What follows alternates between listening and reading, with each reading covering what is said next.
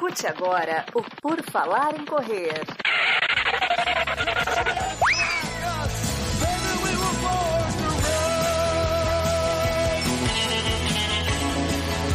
Are you ready to run?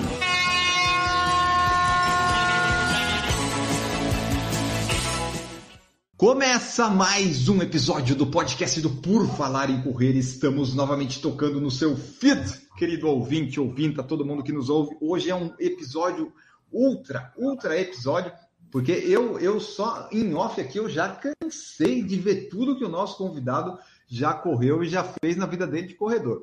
E a gente vai descobrir bastante da história dele aqui. O Kleber Santos, ultramaratonista, está conosco. Tudo bom, Kleber? Seja bem-vindo.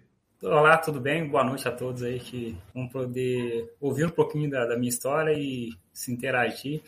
E claro, né, queria saber das curiosidades, para quem não sabe, o que, é, o que é um ultramaratona, como se treina para um ultramaratona e o que é correr uma ultramaratona que larga 82 metros abaixo do nível do mar e chega a 3 mil metros acima, né?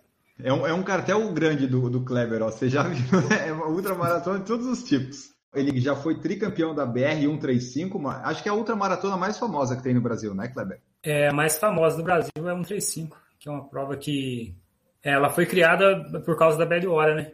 É, que essa prova dos Estados Unidos criou a BR 135 aqui no Brasil. Ah, sim, a Badwater é de onde você acabou de voltar, então vai ser. Está tudo interligado aqui, mas antes da gente saber como é que o Kleber foi cair nesse negócio de fazer ultra, 80, 90, 200 quilômetros, 9 mil horas na esteira. Antes da gente entender isso, eu quero saber o Kleber, o Binho, o Klebinho, lá pequenininho, você já praticava esporte? Como é que é o teu envolvimento com o esporte, corrida? Quando é que tu descobriu assim, nossa, eu, eu gosto de correr? Então, não, é, na minha infância eu não, não praticava corrida, até mesmo porque eu era uma criança bem obesa, bem acima do peso. Jogava futebol com meus, com meus irmãos. Eu sou caçula, né, de uma família de família um pouco grande, de 11 irmãos. Eu era mais o único gordinho da, da família e eles judiavam um pouco por eu ser caçula e não aguentava correr, é né? Caçula é sempre o mais mimado, né, Kleber? Daí você ganhou mais comidinha, mais pão ali, foi dando uma crescidinha, né? É, é mais mimado, come mais, fica mais gordinho. Pai com a mãe mimava, os irmãos surravam, né? É. Aí eu comecei a praticar esporte, futebol. Futebol sempre foi uma paixão minha, gostava muito, mas muito de futebol. Comecei a emagrecer por causa do, do futebol, é, mas depois os tempos passaram eu comecei a trabalhar muito cedo, mas muito cedo mesmo, e, e abri mão do futebol, porque eu queria ser um jogador de futebol profissional, não consegui. É, essa é a realidade de muitos brasileiros, né? País do futebol, e não consegui, comecei a trabalhar muito cedo, padeiro, aí voltou de novo, né? Tudo que eu tinha perdido de caloria, voltei a ganhar por causa de, de ser padeiro. E aquele engordar, engordar mais, aí eu me tornei de novo bem fofinho, né? Mas aí a corrida, né, apareceu na minha vida porque eu voltei a jogar futebol, montei um time de, de futsal, eu com os colegas aqui, do meu bairro mesmo. Só que eu tava acima do peso e a gente contratou um preparador físico para ajudar a, a ganhar ritmo, né? O preparador físico falou, ah, você leva jeito pra corrida, né? quando eu emagreci, quando eu estava no ritmo já, né? Você leva jeito para corrida. Uhum. Isso eu com 26 anos de idade. Em qual cidade foi que você falou aqui, aqui, mas qual cidade que é? Caxambu, a terra das águas mineral. Caxambu, sul de Minas. A maior estância hidromineral do planeta, onde tem água para tudo e qualquer tipo de coisa que você pensar. Ah, então é um ótimo lugar para fazer treinos longos, porque não falta água, então. E assim, é, e não falta água e tem água para te recuperar. Recupera tudo que você perde durante um, durante um treinamento. Né? É um parque das águas aqui que tem, são 12 fontes de águas medicinais. E assim, várias histórias. Depois pesquisa aí. Digitem Caxambu que vocês vão cair lá na, na Wikipedia e vai dizer lá para vocês que tem 21.656 habitantes estimados nessa cidade que fica, fica perto da onde, Caxambu? Eu estou tentando achar aqui. Qual é a cidade mais fica, famosa? É, Varginha, São Lourenço, tá bem próximo da Fernandia e próximo a Dutra também. É uma cidade bem localizada. E você hoje mora em Caxambu também ainda?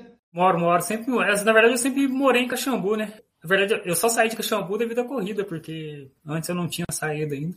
O esporte me fez, a corrida me fez eu conhecer outras culturas, outros lugares, outras cidades do Brasil. Me fez conhecer São Paulo, que era coisa que eu só via por novela. Fiquei encantado. Aí o resto da história. É, conta lá para nós, porque você falou, ah, com 26 anos. 26 anos foi há quanto tempo? Faz quanto é... tempo você está aí nesse negócio de, esporte, de corrida? É... Daí você, oh, leva o jeito e tal. Então, é, agora faz 17 anos que eu tô. é, em corrida. E um preparador me convidou para uma corrida aqui na minha cidade mesmo, que era 18 quilômetros. Nossa, é, assim de estreia? De estreia. Ia 9, voltava 9.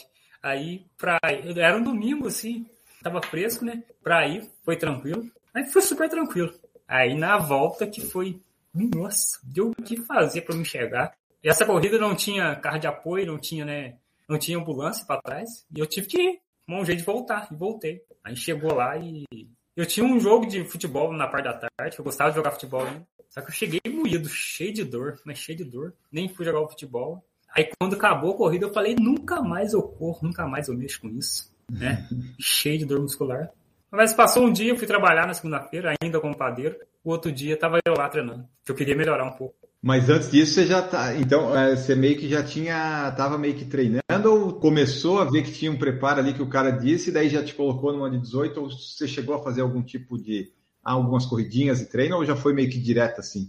Não, na verdade eu treinava para jogar futsal, porque eu era um pivô e movimentava muito, muito, é, o tempo todo dentro da quadra. A gente preparava para jogar futsal, não para corrida específica, né? Mas aí fui na corrida. Aí lancei um desafio que era, é, na verdade, eu queria pegar um pódio aqui na região minha, nas corridas de 5 km, né? Que eu comecei treinando, treinando, treinando. Mas é, não dava, cara. Não era fácil.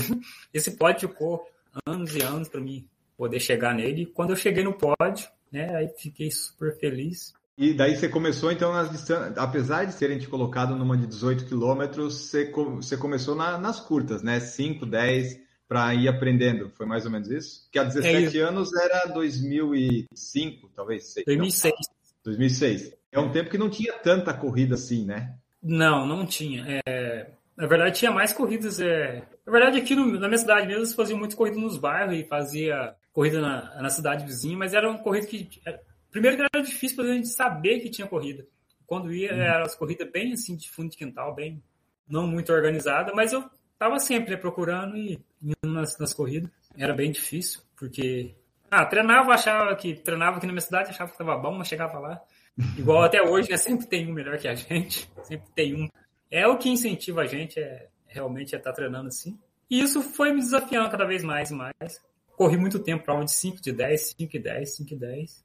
Até que um belo dia eu estava em casa, em Caxambu. Era um domingo. É, eu tinha feito um, um, treino longo. Aí um treinador da cidade de Pouso Alegre me fez um convite para me correr em Balneário Camboriú com uma meia maratona. Que pertinho de Floripa. É longe para mim aqui, nossa. Longe, é, longe, longe. longe. nossa. Aí eu pensei, falei, uai, é minha oportunidade. Primeiro que era de sair fora da, aqui da região minha. Falei, vou lá em Balneário. Nossa, longe, né? Aí eu, na hora eu não respondi para ele não, falei, ah, é, eu vou ver aqui, eu te falo. Aí na segunda-feira eu respondi para ele, não, eu vou sim. Aí comecei a me preparar para correr 21 km, preparar, preparar. E... Em que ano isso? Mais ou menos 2012. Ah, então foi aí uns seis anos até fazer a primeira meia, né? É, uns seis anos, 2012. 2012 mesmo. Aí foi quando eu fui. Fomos de carro de caixão de nossa. da cidade de Pouso Alegre até lá. Nossa, pra mim foi assim uma festa, né? Porque tava vendo tudo na estrada e mal sabia eu, né? O desgaste que era. A corrida largava às 6 horas da manhã, era uma meia maratona famosíssima lá. E recordo nós chegamos lá meia-noite. Aí ficamos lá e acordamos no outro dia às 5 horas. Na verdade eu nem dormi, né? Eu fiquei acordado, tava na expectativa. Largou a corrida lá e corri. Não consegui pegar pódio. Eu achei que eu ia chegar lá, que ia conseguir um pódio, mas. Eu voltei para casa feliz feliz, mas feliz mesmo de ter conhecido outro estado, conhecido essa região aí que é tão bonita. Todo mundo falava que eu ia notar que era outra coisa, é bem diferente da nossa região aqui. Aí voltando para casa, quando chegou na casa do desse treinador em Pouso Alegre, ele me, me convidou se eu queria treinar com ele, mas só que ele queria me treinar para outra maratona, não para correr corrida assim? curta. É, já, já. já. Ele viu que você tinha esse biotipo, alguma característica? O que, que é, foi? É, ele viu que o potencial meu né, para outra maratona e, e ele acertou, viu? A meia maratona de Balneário Camboriú, você lembra o tempo que você fez? Uma e 18. Ah, não, tá. É um, é, mas é um corredor que tá, tem, tem as perninhas ligeiras, tem as perninhas ligeiras. Aí eu perguntei para ele como que era e falou, olha, tem umas provas, eu posso te, te colocar num para experimentar, para ver como que é. Aí eu tinha viajado também pra, com um colega que, que corria ultramaratona uns dias, e vou ouvir ele falar das dicas, né? Eduardo Calixto, que é um assim, ultramaratonista bem, bem reconhecido na região, até no Brasil inteiro. Ele começou a me explicar, assim, me falar como que era, como funcionava. Tal. Eu achei fácil, falei, ah, se é do jeito que ele tá falando aí, achei fácil. Fácil. Primeira corrida minha. 12 horas no Morro de Postical, da corrida só subia e descia. Ficava 12 horas ali, só subindo e descendo, subindo e descendo. Nossa! Recordo que no começo da prova lá, eu falei, ai, pessoal tá muito lento, muito lento. Pra...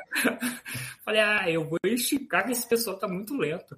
Com três horas de prova, eu tava disparado, mas disparado. Quando chegou seis horas, mais ou menos, já tava. Aí começou a, a, a vir mesmo que, que, que, realmente era uma ultramaratona. Nossa! Aí tava ruim, não sei se tava pior pra, pra subir ou pra descer. Nossa, mas doía tudo, tudo, tudo. Só que aí é, eu tinha saído da minha cidade, tinha pego uns patrocínios para me competir lá, né, em Post Caldas, e eu falei, ó, eu tenho que me esforçar para senão todo mundo vai falar, pô, saiu daqui, falou que ia correr 12 horas lá e não correu nada. Tem né? que fazer 12 horas pelo menos, né? Fui, fui, fui esforçando e fiz as 12 horas. Aí voltei para casa, fiquei uma, assim, umas duas semanas, tudo dolorido, mas doía tanto, tanto, eu voltei para casa, falei pro meu pai, eu vou mexer com isso, mas não, você é doido.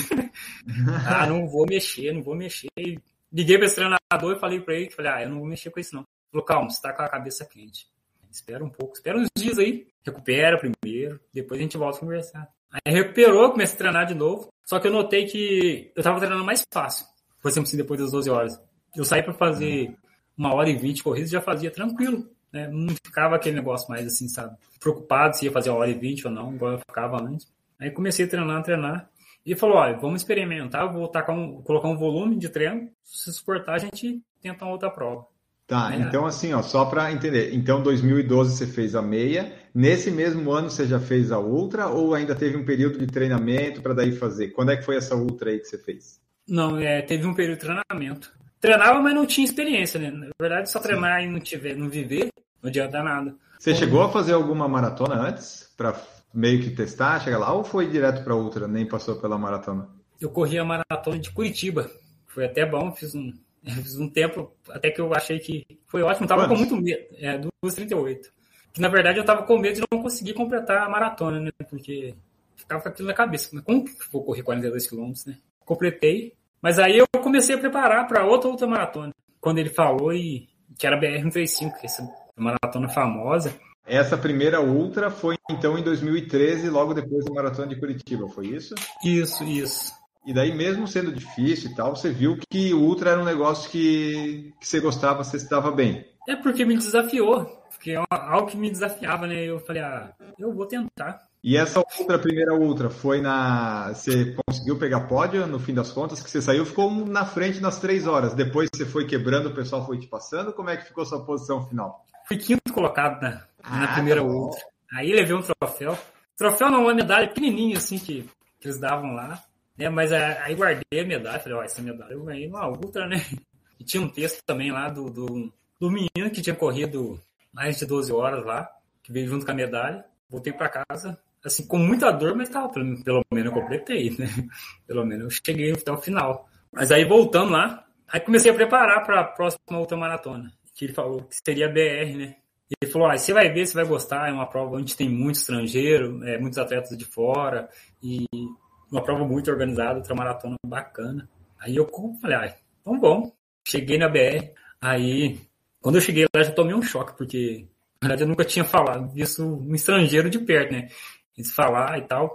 E eu comecei a ver aquele tanto de estrangeiro. Aí é, a BR é assim, eles começam a apresentar os atletas, né? E falar o país que a gente é. Aí começou a falar lá, falando de tal da China, outro do Japão, outro dos Estados Unidos, outro Argentina. Começou a falar. Aí quando falou meu nome, Kleber Felipe dos Santos da Macedônia. Aí falei, uai, Macedônia. Porque eu não tinha. Essa prova precisa de um currículo, né? Eu teria que ter feito pelo menos umas três, outra maratona assim mesmo de.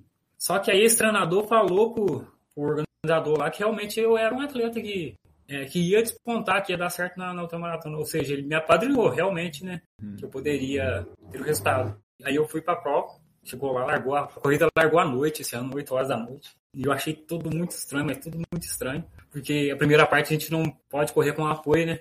Tá, explica para nós como é que funciona essa ultramaratona aí da BR 135. Ela é 135 porque tem 135 quilômetros? Não. Não, é 135 milhas, que são 217 quilômetros. Ai, que merda, é mais. É. E larga da onde, chega aonde? Como é que é o percurso? Conta para nós, porque eu não tenho experiência nenhuma em ultra e o pessoal que está nos ouvindo, acho que a maioria não deve ter ouvido falar, mas não sabe exatamente como é que funciona. Conta para nós como é que foi essa tua experiência e conta para nós daí da BR 135. Essa prova ela larga de São João da Boa Vista, São Paulo, e chega em Paraisópolis, Minas Gerais, que é o caminho da fé que eles falam. E essa é uma prova que 90% dela, 95% corre estrada de terra. E assim, é uma prova muito difícil, porque não é só correr, tem a, também a variante do se estiver chovendo a lama, né? O barro e o frio também, que durante a noite esfria muito. É uma prova onde a altimetria dela, ela sobe muito, mas muito. É, eles falam se juntar a altimetria dela, dá para subir o Everest. Você vê como que ela sobe. Nossa. Aí, voltando pro primeiro ano que eu corri, larguei, tava super bem na frente. Acelerado, mas acelerado mesmo. Só mas que... você sabia que tinham 217 quilômetros, né? Sabia, só que não tinha noção, né? Qual foi seu maior treino? Fiz seis horas de corrida aqui em Caxambu. Porque era treino de horas, né? Aí chegava a fazer 70 quilômetros, 75. Ah, mas é longe ainda dos 217, né? Te dá uma ideia, mas nunca a ideia completa de como vai ser, né? É, não dá. Assim, não tem como. Aí fui super bem, tava em terceiro na, na prova, feliz por estar em terceiro. Só que chegou um período, eu, eu, levei uma pessoa só no apoio para dirigir esse tempo todo, né? Dirigir, me dar água, me dar alimentação, suplementação durante a prova. Só que chegou um período que ele não aguentou mais. O, o apoio que... não aguentou? Não, não. Porque quando iniciou a segunda noite, a prova largou 8 horas da noite. Quando deu mais ou menos para as 9 horas da segunda noite, recordo que era uma subida, uma subida muito forte. Subiu e depois começou a descer. Aí tô eu descendo, descendo, descendo, e nada do apoio, nada do apoio, nada do apoio. E eu falei, ixi, agora. E nada do apoio, nada do apoio. E começou a esfriar muito, esfriar muito. Aí eu falei, ai, como que eu faço? Muito frio, encostei no barranco e fiquei. Falei, vou encostar aqui e ficar e esperar o apoio. Porque para me voltar, eu não sei para onde que ele tá, né? Fiquei esperando.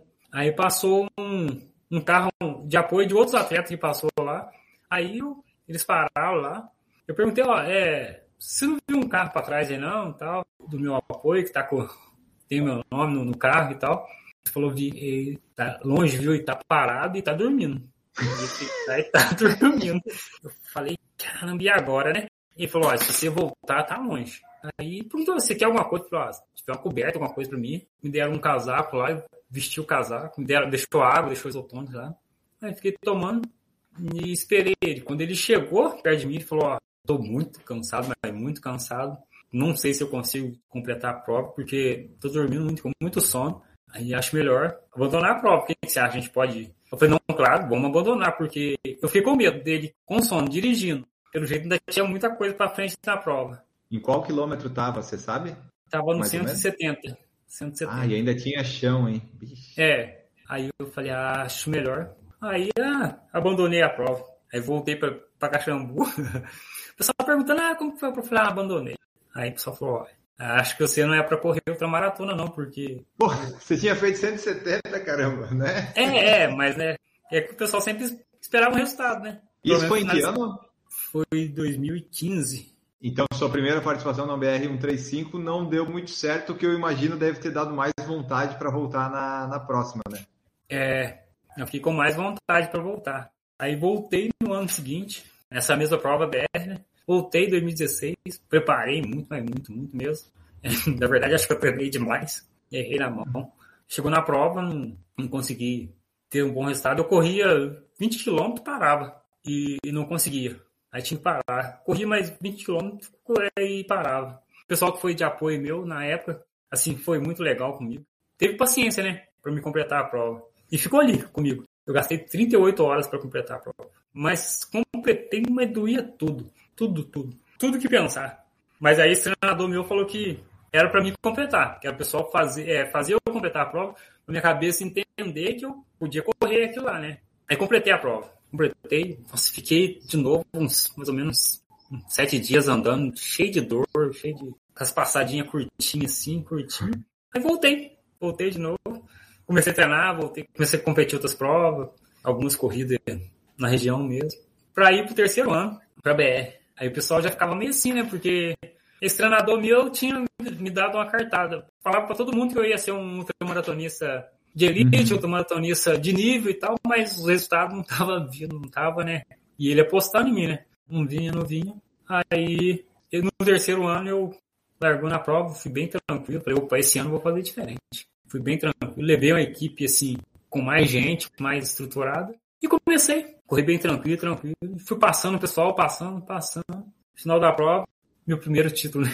Aí, campeão. Quantas campeão, horas? 26 horas e 10. É, aí classifiquei para a Bad Hora, né? Fui lá pela primeira vez no deserto. Não fui bem, assim, sofri demais para completar a prova lá. Para voltar de novo para 135, que seria o quarto ano. É só que mais treinado, mais experiente, mais é, com mais domínio sobre as dificuldades, com mais paciência para correr esses 217 quilômetros, né? Na verdade, é tem que ser bem tranquilo, bem um atleta bem passivo. Fui tranquilo, tranquilo. E no decorrer da prova, eu fui aumentando o ritmo, aumentando, aumentando, aumentando, aumentando. Aí, moral da história, saiu o recorde, né? Que foi o primeiro que correu a prova 217 quilômetros daqui do Brasil abaixo de 24 horas que é 23 horas e 29 minutos. Que é o recorde que, até hoje, né? Que é o recorde até hoje. Né, voltei para casa super feliz. Falei, para quem falou que eu não, não era um ultramaratonista, que eu não podia correr ultramaratona, não precisava falar mais nada, né? Fiquei quieto. Resultado tá aí, né? E esse treinador meu ficou super feliz. O pessoal que me apoiava, que me apoia, ficou super feliz do resultado. E assim foi a história do, do BR. Voltei outro ano, fui campeão também de novo, com 29 horas, sabe? Aí já foi mais tranquilo, né? Ah, mais tranquilo, 29? É, forcei menos, né? Você ganhou a BR-135, então, em 17, 18 e 21, foi isso? 19 e 20 você participou ou não participou? Participei, mas como em dupla. Fui campeão, as duas vezes em dupla. E, e esse ano? Esse ano eu abandonei a prova. É, a gente estava fazendo uns testes, né, para ver, para correr a Bad Hora, para tentar melhorar, né, é, a marca da Bad Hora, mas no teste não deu certo, aí abandonamos a prova. Porque também você já tinha ganhado três vezes individual, duas dupla, não era um problema abandonar esse ano porque o objetivo é Batwater, era isso? É, assim, a gente não gosta de abandonar a prova, né? Mas é, o objetivo era realmente é, a prova do deserto, que ela finalizava bem, né? Para poder saber aonde que pode, uma futura participação lá, para saber aonde que a gente pode forçar, onde que a gente pode, tem que segurar, né? Você não faz muitas provas no ano, pelo que eu percebo. É no máximo duas ultras e é isso, né? É, dessas longas sim. Tá. Eu cheguei. Você coloca alguma maratona ou meia aí como treinamento? Como é que funciona o seu treinamento para essas coisas aí? Na verdade, eu, o longo do final de semana é muito puxado, né? Sim, é mais que uma maratona, né? É mais que uma maratona. São longos muito puxados e os treinos da, da semana também é muito volume. Eu corro muito provas curtas aqui na região, 10 km, é 21 km. 21 km assim, no percurso bem duro para o corpo poder não também perder a velocidade. E corria ultra de 100 km, 50 km, 70, 80. Mas você gosta mesmo é dessas mais longas? Qual que é o, o seu objetivo, o seu alvo? Porque você acabou de voltar da Batwater, né? Da Batwater você acabou de voltar. Foi agora em julho que você fez ela, né? Como é que foi em sua parte? Foi sua segunda? É, foi minha terceira, né? Porque eu tenho um DNF lá. DNF que a gente fala é que eu abandonei a prova. Não, tá. Não completei. Então, é realmente a minha meu objetivo, meu foco é terminar essa prova lá dos Estados Unidos bem, entre os cinco primeiros, que é o objetivo. Tem que estar preparado muito, uma prova que ah, as condições climáticas lá não, assim, não bate muito com a do Brasil. Eu estou procurando formas para poder treinar para lá, sabe? É, treinar em algum lugar bem, bem quente. Tem que ir pro Nordeste, Kleber. É, me falar do Nordeste, me falar do é, Jalapão. Pode ser também, Jalapão é uma boa para poder ter um, um, resultado melhor lá. E como é que foi a sua, sua participação esse ano? O resultado não, não ficou entre os cinco, então. Como é que foi correr lá na, na ultramaratona que se descreve como a corrida mais difícil do mundo? Que tem, obviamente, né, 135 milhas, 217 quilômetros, onde as condições do tempo mais extremas e temperaturas podem alcançar 54 graus, né, Kleber? Ou é, mais. Porque, é, porque eu acho que pode mudar esse 54, que agora é 60, né? E, assim, eu registrei, um colega também registrou 60 graus, né? Então agora já pode mudar. Correr essa prova lá é totalmente diferente do que a gente imagina. Totalmente que, assim, mexe com o corpo o tempo inteiro, né? o estômago não fica legal, assim, a pele fica muito dura, sai muito sangue pelo nariz, né? Por ser um local seco tive muitas assaduras no, Assim, assadura que eu falo que queimou muito o nariz, a boca queimou muito, a língua queimou muito. Sabe? Foi uma prova bem, que mexeu bem comigo. Mas você completou? Completei. Aqui, ó. A medalha, ele tá mostrando a medalha. A medalha, ela vem é, assim, é tipo um... Ela vem sem fita mesmo? É isso mesmo? É um cinturão, um cinturão. Ah, com uma caveira, bem sugestivo. Isso, isso. Que aqui, se você notar, aqui tá o percurso da prova. Que ela larga 82 metros abaixo do nível do mar e chega em cima aqui, que é o Monte Whitney, né? Que são os picos nevados. Ou seja, larga lá embaixo e chega no, nos picos nevados. Ela sempre tem o mesmo percurso, larga num ponto e chega no outro, ou ela faz ida e volta que nem a Conrads faz? Não, não. Sempre é esse mesmo percurso. Acho até bem interessante esse percurso, porque se largar do, do ponto mais fresco para depois chegar no mais quente, acho que ninguém vai aguentar ficar naquele forno lá, que é onde larga a prova mesmo, né? Muito quente. Ela larga é, na bacia de Badwater, né, que é conhecido como o ponto mais baixo da América do Norte. Então vocês largam, fica quente ali, né? Fica como se fosse uma panela, né? Até sair é, dali. É muito quente, assim. A sensação que tem é quando, por exemplo, se estiver assando alguma coisa no forno, abrir o forno e você sentir aquele vapor. E é o tempo inteiro aquele vapor quente, né? Então, assim, o que, que a gente pode dizer das grandes provas que o Clever já fez? Então, você considera que são a, a BR-135 e a Badwater? Tem mais alguma prova grande que você fez aí que você gostaria de destacar? Então, é, assim, eu falei das ultramaratonas mais longas, né? Mas eu sou um atleta de corri também. Já cheguei a ser quinto colocado no Mundial de 50 km na Holanda, pela seleção, né? ah. né? Que foi, na verdade, foi o que me, me projetou mesmo, um dos, dos maratonas que me deu visibilidade, né? É uma prova que me deu muita visibilidade, mas, assim, um campeonato mundial foi bacana. Depois, é, eu fui o oitavo melhor sul-americano no mundial na, de 100 km na Espanha, é que foram provas, assim, que me deu um certo nome, né, como ultramaratonista. Mas hoje, por exemplo, além dessas grandes, das provas mais longas, você faz as curtas com o objetivo de treinar nelas ou às vezes de ganhar para conseguir algum resultado e mostrar que, ó, o Kleber está aqui, está competindo, está se mantendo em forma? Não, na verdade, as provas curtas é realmente é para me treinar, né? Não perder a velocidade, porque durante a. Senão fica um ultramaratonista muito lento, né? Aí é, essas provas curtas é para isso. Qual que é o pace médio? Assim, na verdade, o pace médio eu já calculei aqui, deu seis e pouco quando você ganhou e eu já achei um absurdo. Mas como é que funciona na, na prova? Você divide, tipo, ah, eu corro 10, ando um quilômetro. Como é que é a estratégia de prova, sendo que você sabe que depois de, sei lá, 100, 150 quilômetros, o corpo não tem mais energia, né? Eu não sei. O que, que vai me falar aí? Como é que funciona? Vou correr a, a uma prova de 217 quilômetros. Como é que o Kleber divide isso? Então, na verdade, é, no meu caso, minha estratégia, eu largo um pouco bem tranquilo, bem sossegado. Tranquilo que a gente fala é, assim, no meu caso, eu largo ali, que pelos treinos que eu faço, eu largo a 4,40, que é bem tranquilo, né, o começo. Para depois, quando chega assim, mais ou menos no quilômetro 80, aí eu consigo imprimir um ritmo melhor. Ah, calma, calma, aí, calma aí, calma aí. Você começou a 4,40, tá leve, aí você é. foi 80 quilômetros a 4,40 e daí você consegue é. acelerar, é isso? É, aí eu consigo acelerar um pouquinho. Aí a gente consegue. Que absurdo isso. É treino, né? É treino, é treino. É, foi o que aconteceu quando do recorde. Aí eu consegui acelerar um pouco mais, acelerar um pouco mais. Só que o final não foi um final bom. Na verdade, já tinha gastado tudo que tinha, né? Assim, as pernas. Mas tem não... como não gastar? Porque você tá a 4,40, você tá a 4. Em algum momento, não dá uma falta de um cansaço? Não chega? É porque, na verdade, a gente vai recuperando né, durante a prova. O cansaço chega. É porque chega um tempo que as pernas não. Assim, você não consegue mais. É. Não é uma corrida que você. Tipo, uma meia maratona. Você vai aquele mesmo ritmo, ritmo, ritmo, ritmo. E você só sente quando termina, né? A prova. Com as pernas, né? Então, maratona não. O corpo já fica mesmo é, desgastado na prova. Cheio de dores musculares, cheio de. É, muitas vezes dor das articulações. Mas daí você caminha nas provas, a caminhar é uma parte da estratégia ou a sua ideia é não caminhar para não dar chance para adversários? Como é que funciona essa parte? É, na verdade, a caminhada que eu faço é no morro, porque eu alterno caminhada e corrida. Eu não só caminho, sabe? Eu sou um atleta que caminha pouco. Corro um pouco, caminho, corro um pouco, caminho. Até mesmo para a musculatura não esfriar na subida e não travar. Depois para voltar a correr é difícil. Aí eu vou correndo, caminho, correndo, caminho. E no começo você falou para nós que antes trabalhava de padeiro e tal lá, né? Deu umas engordadas porque tinha muito pão para comer e tal. Hoje em dia você está vivendo só da corrida, está se dedicando 100% a isso, porque para fazer ultras, né, Kleber, tem que correr bastante tempo e ainda tem recuperação. Imagino que tenha que fazer fortalecimento, essas coisas todas, né? É, bem difícil. É, hoje em dia eu vivo só de mas não assim. No Brasil não, não é fácil, né? Mas é aos poucos a gente vai, vai se ajeitando, ajeita aqui, ajeita ali, para poder conseguir. Que na verdade, a UTA ainda não é um. Assim, eu falo um esporte, né? É muito reconhecido no Brasil. Né, que a maior parte das pessoas corre meia maratona, maratona 10 km, né? Se pegar aí, no, se for ver no gráfico aí, a maior parte corre 10, entre 10 e 15 km, né? Agora o ultra são poucos no Brasil mesmo que corre, não é muita tradição.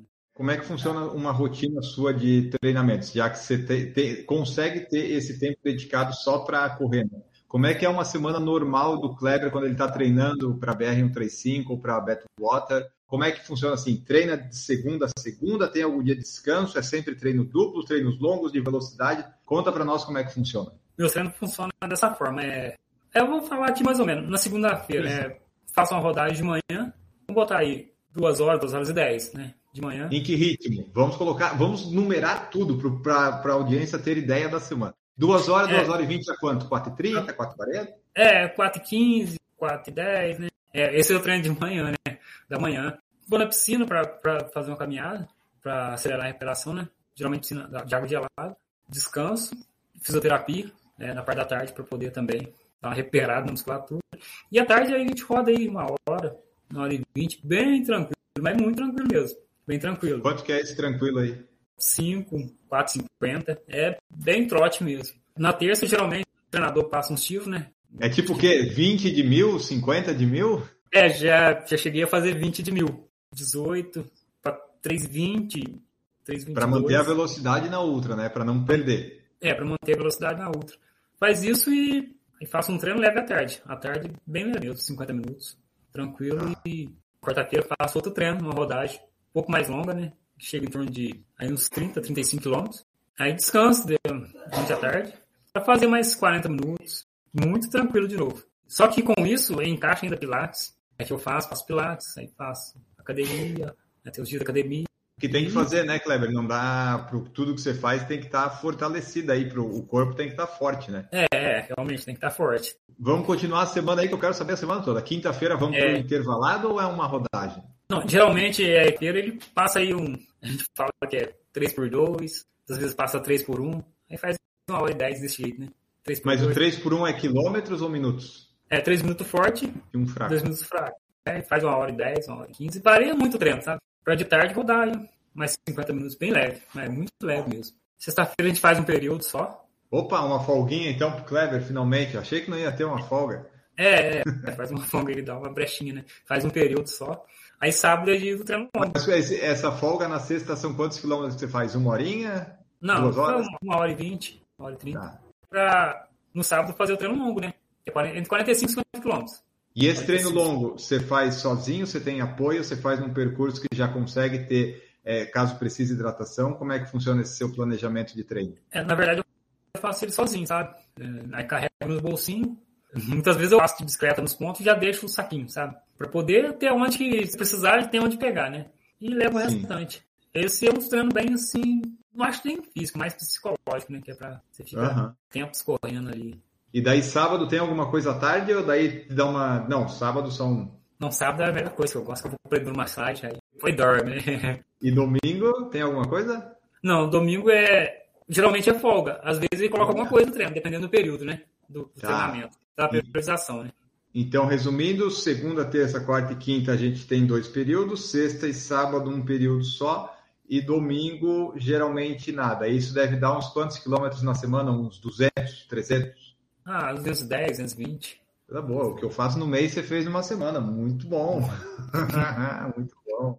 Então tá, pessoal, aí ó, essa é uma semana mais ou menos normal do Kleber quando ele está se preparando para essas ultramaratonas, né? Você falou muito do técnico, do treinador. Você tem um técnico, então, que te orienta, que te passa as coisas desde sempre é o mesmo ou como é que é?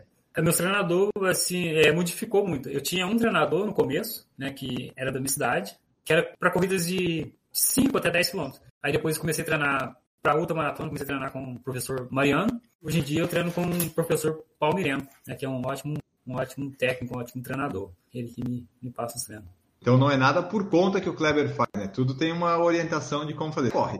É, só vou lá e corro. Só troca as pernas. Isso, é, isso quase nada, né?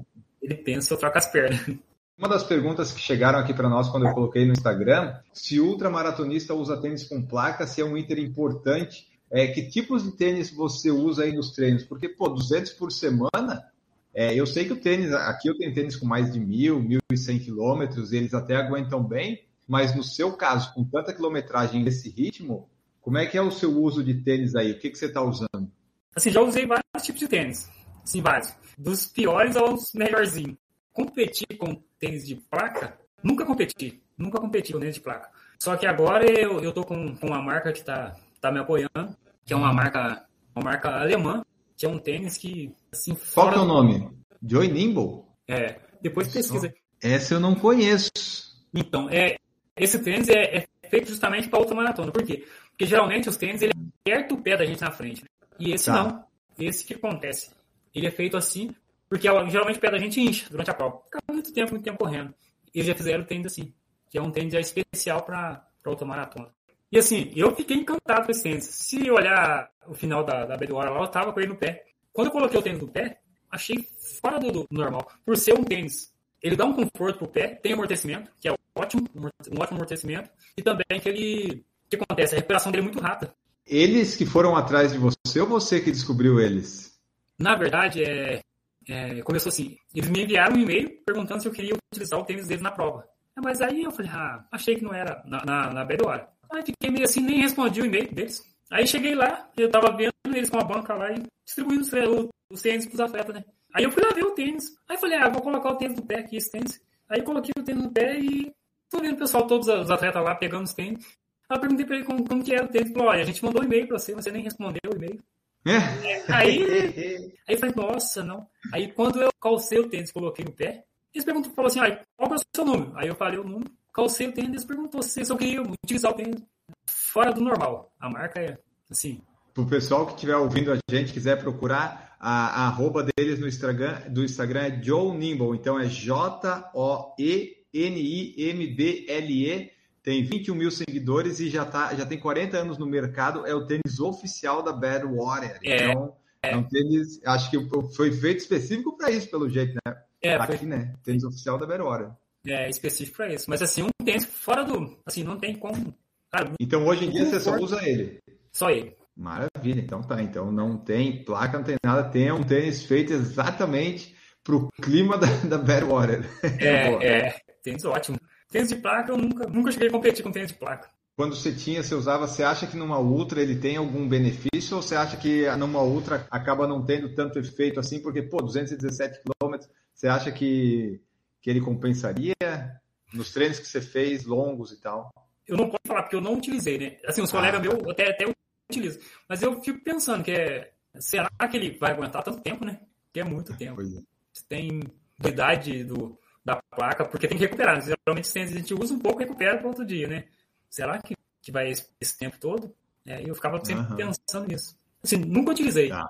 A Sandra Amaro perguntou se você comeu durante as provas, né? Se você come, como é que você se alimenta. E daí eu já quero que você diga pra gente como é que é nas provas essa alimentação, suplementação, hidratação e durante o, o, dia normal, sabe? Porque você falou, você corre de manhã, corre à tarde, corre de manhã, corre à tarde, corre de manhã, corre à tarde, corre de manhã, corre à tarde, né? Como é que funciona isso aí? Você pode comer de tudo que não tem problema? Você faz alguma, algum controle? Pensa numa pessoa que respira e come, respira e come. Sou eu durante tá como muito, mas muito, nossa, é muito. Nossa, ixi, é muito carboidrato, muita proteína, o tempo inteiro, muita água. Assim, minha cidade é uma cidade que fazer propaganda da cidade, né? Que é a terra das águas mineral. Assim, eu vou no parque das águas, todo dia pego muita água. E ela perguntou durante a prova, né? Como é que fazemos durante a prova? Vamos em jejum então, direto? Não, não, em jejum não dá, né? Carro sem gasolina não anda, né? Ferrari sem gasolina não adianta nada. Eu sou um pouco um atleta um pouco diferente. Né? Geralmente alguns atletas não é, utilizam muito alimentação sólida que a gente fala, né? Geralmente a, a pastosa líquida é de rápida absorção, né? Eu já utilizo mais a sólida, é, tipo purê de batata, às vezes como frango mesmo, né, durante a prova. E o isotônico. Mas você para comer o franguinho ou vamos andando comendo aquela coxa de frango? É, vamos andando comendo. Ah, é? Que coisa é, boa! É, é não paro. E assim, durante a prova é isso. Procuro utilizar o que tem de mais gelado. O que tiver mais gelado durante a prova, eu estou utilizando. E o sono, como é que a gente faz nessas provas aí? Dá para dormir, dá para descansar ou vamos tocamos direto? O que, que acontece? É, quando eu quebrei o recorde aqui no Brasil, eu saí e cheguei. E sono um pouquinho, geralmente me dá sono entre 2 horas da manhã até 4 horas da, da manhã. Sabe? Aí baixa um sono, mas aí eu vou librando, sabe? E passou desse horário, já não tem mais sono, acabou o sono. Alguns atletas não conseguem é, controlar o sono, né? Quer ficar muito tempo. É, tem colegas que já ganhou muitas provas que parou para dormir meia hora, sabe? Eles falam que recupera. Para meia horinha, recupera e, e volta para a prova. Eu já prefiro tocar mesmo direto, sem parar. E, e, quando acaba uma prova, uma prova de 235 quilômetros, lá 200 e poucos quilômetros, como é que é depois a, a primeira noite de sono depois? Você dorme tipo 24 horas direto ou não? Dá, dá para dormir bastante? Nem, nem dorme. Não, não, não é assim. Porque é, geralmente os primeiros dias fica bem ruim para dormir, sabe? Assim, falo para mim, no meu caso, né? Dorme um pouco, acorda. Dorme um pouco, acorda. Quer comer toda hora. Depois de uma prova dessa, eu quero. Ah, isso, isso. É. A refeição pós-prova, a refeição, assim, o Kleber ganhou a BR-135. O que, que ele vai comer para comemorar, assim, o prato que ele mais gosta? Não, eu quero isso em triplo, em quádruplo, porque eu mereço, eu corri 217 quilômetros separado. Então, o que eu mais gosto, assim, que geralmente eu não como no dia a dia, é hambúrguer, né? Sabe, esses lanches. Aí, Sim. depois da prova, né, já acabou, como diz, já fechou aquele ciclo, né? E aí eu quero comer hambúrguer. Eu abro Vai no combo, né? No combo do iFood, do McDonald's, aquele combo que tem cinco, né? Que vem cinco, você pega os cinco e, e não divide com ninguém. É, com ninguém. Come e come mesmo. É bem assim mesmo. Boa. Nessas provas todas, apoio sempre precisa ter? É obrigatório ou é necessário? Como é que funciona isso? Porque vai você sozinho? Você já falou lá na primeira vez que o apoio dormiu, né? Então tem que ter mais de um apoio. Como é que é essa coisa de, ter, de, de levar alguém junto, um apoio? Na minha modalidade, do tipo de prova que eu corro, o apoio é importantíssimo, né? E tão importante quanto o atleta é o apoio. Tá preparado. Ele é tá... é importante, mas ele não é obrigatório. Se o atleta não quiser, não precisa, é isso? Não, é, nessa prova lá do, do deserto é obrigatório apoio. Eles não, não deixam a gente largar se não tiver o apoio. Algumas provas no Brasil não. É, pode fazer survivor, né? Que a gente fala. Que é largar sozinho com a mochilinha e se virar, né? Eu corri uma prova só assim como survivor. Foi até para me experimentar, para ver como que era, que era 150 quilômetros. Confesso que não gostei, porque não é um, um tipo de, de categoria que dá muito. Ah, que não te deixa desenvolver a corrida fica uma corrida muito. Você tem que parar, diminuir toda hora para tirar as coisas da mochila e tal. Não gostei. Você diminui muito o ritmo, muito o ritmo da prova. Toda hora você tem que ficar segurando, segurando, segurando. Aí não gostei. Eu prefiro correr com apoio. Esse ano, então, o Clever participou da 135, não deu para completar, porque estava em preparação para Battle Warrior. É, quais são os próximos planos e objetivos? Todo ano, seu objetivo é sempre mirar na Battle Warrior ou tem alguma. O que, que você está pretendendo agora para esse restinho de ano? Cabe alguma competição? 2023, alguns planos? Como é que está esse planejamento? Não, nem todo ano é, é bad porque geralmente eu ia para campeonatos mundiais, né? De ultramaratona. Aí tinha que escolher o bad hora ou o campeonato mundial. Né, ou de 100 km, né? Ou de 50. Esse resto de ano a gente está. Na verdade, voltei agora do bad hora, fazendo os exames para ver se realmente já estou recuperado, o que, que, pode ser feito, as competições que eu posso ir. Eu, assim, o Kleber, o Bini, se fosse por mim, eu queria estar correndo semana que vem já. já queria sair, correr outra, outra ultramaratona e correr mais outra daqui outro mês.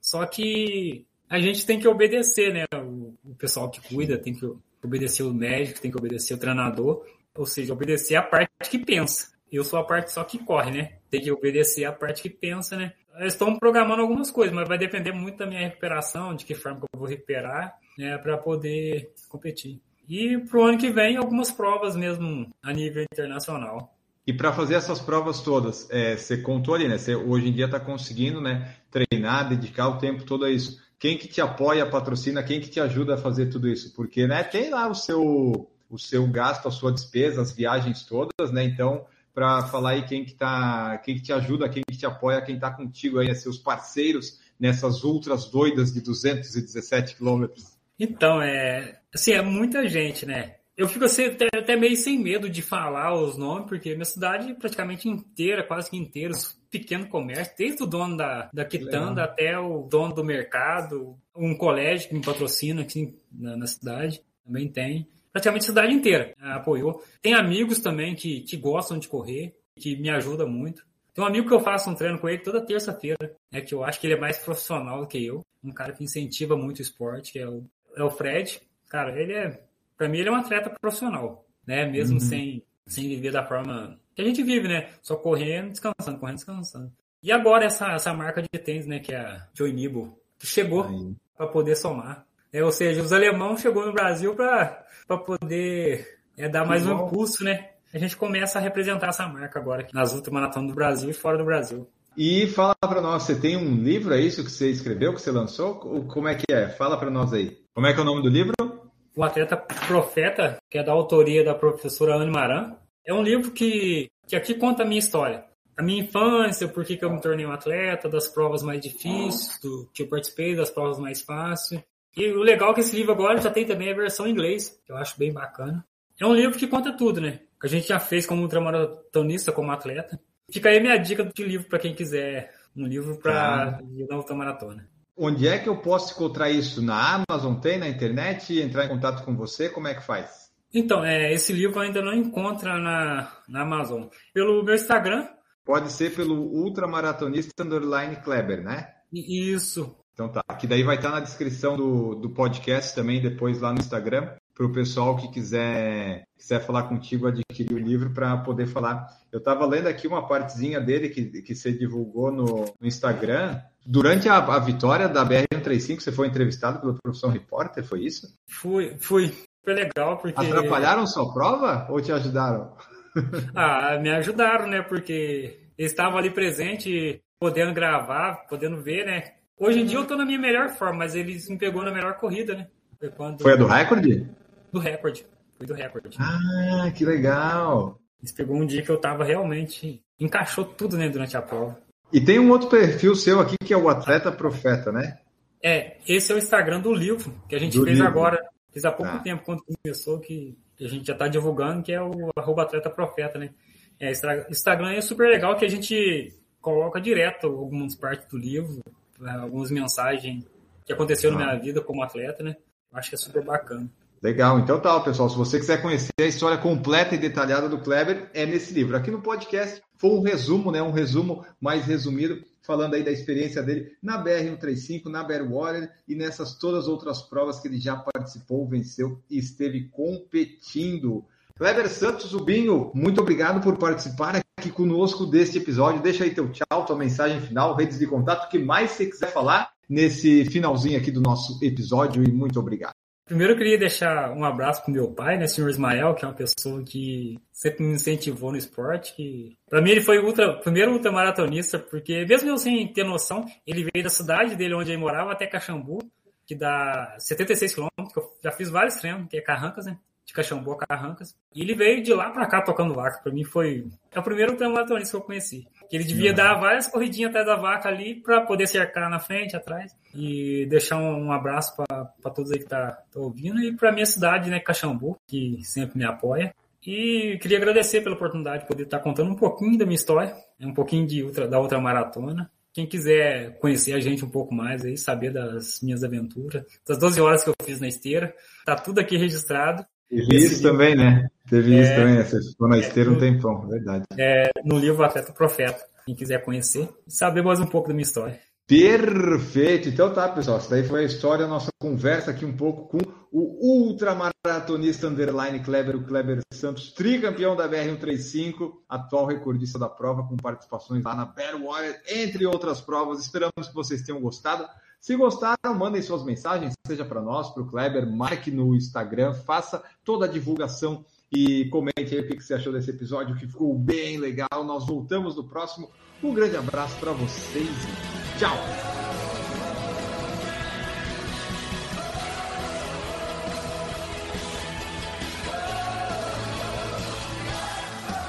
Produção por Falar em Correr, podcast multimídia.